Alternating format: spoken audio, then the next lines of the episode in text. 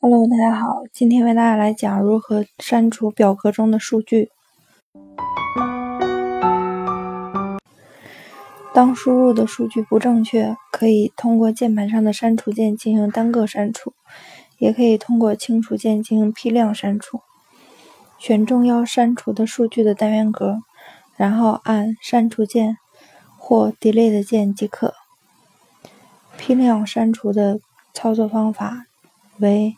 选中要删除数据的单元格区域，切换到开始选项卡，单击编辑组中的清除按钮，从弹出的下拉列表中选择清除内容选项，其中还包含其他选项，全部清除、清除格式、清除批注、清除超链接。